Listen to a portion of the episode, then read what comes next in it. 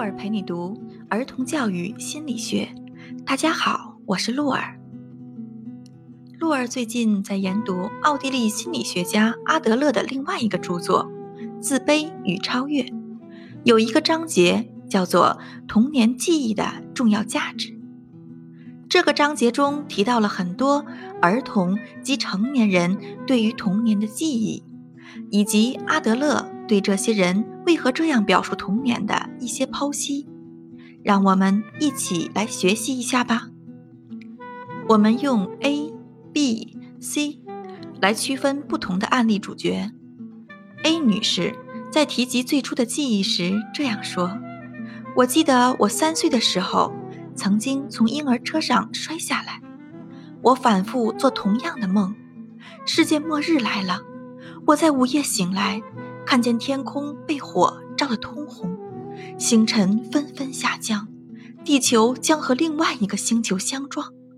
可是，在即将撞毁的时候，我醒来了。一个十二岁的男孩 B 这样说：“妈妈以为我丢了。”他非常害怕的跑到大街上，大声叫我。其实我一直藏在橱柜里。三十五岁的妇女 B，她的最初记忆是这样的：三岁那一年，我独自走进地窖里，黑暗中比我稍大一些的堂兄也打开了门，跟着我走下来。我被他吓了一大跳。一个女孩 D 这样说：“我和我姐姐。”还有另外两个女孩子经常一起玩。以上就是 A、B、C、D 四个案例主角的最初记忆。听众朋友们或许有同样的经历，有的对这些经历可能也有些陌生。当然，这并不是我们分享的重点。重点在于阿德勒的分析给予我们什么样的启发。阿德勒这样分析案例 A。他在心中责备别人没有好好照顾他，他惧怕在生活中不能取得成功，他的最初记忆和反复的噩梦让他气馁，他害怕失败和灾难。男孩 B 很早就得到了一种印象：这个世界的生活是充满了危险的。男孩只有在别人为他担心的时候，才感觉到安全。不断的用恶作剧的形式向自己保证，只要男孩需要，就会有人来保护他。妇女 C 呀，至今单身，他不喜欢和异性相处，不习惯于其他人进入他的生活，他很难走入婚姻。安利 D，跟比他小的人在一起，他就会感觉到自在，自己对母亲的依赖也能得到满足。阿德勒的这些分析经过了当事人的验证。其实啊，我们每个人如果想要了解自己如何赋予自己和生活意义的，我们就不妨来回忆。某种记忆都代表了某些值得回忆的事情，不管我们能想起来的是多还是少，每个记忆都是值得纪念的。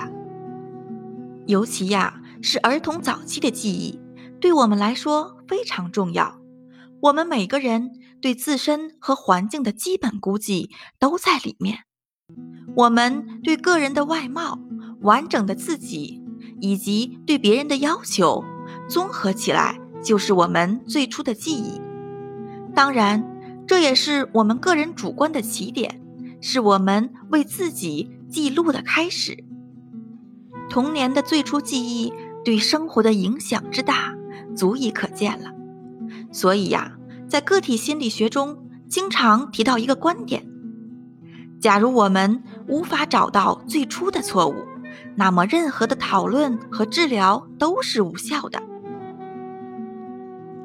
亲爱的听众朋友们，今天的内容信息量可能有些大，没关系，大家多听几遍。静下心来想一想，自己最初的记忆是什么，没准儿就会有了新的理解和感悟。亲爱的听众朋友们，赋予生活以某种意义的时候，我们可能会犯错，当遇到问题的时候，我们更应该不断努力，既不把肩上的重担推给别人，或者口出怨言来博取关怀和同情，也不要觉得丢脸就自暴自弃。我们要开拓我们的生活，我们是自身行为的主宰。好啦，这一期内容到这里就结束了。截至目前，我们已经更新了十七集音频，希望每一期内容都能对你有所帮助。接下来的日子里，鹿儿一定笔耕不辍，继续演播，为更多的父母朋友们注意。让我们在育儿路上一起成长，做有效能的父母吧。我们下期再见。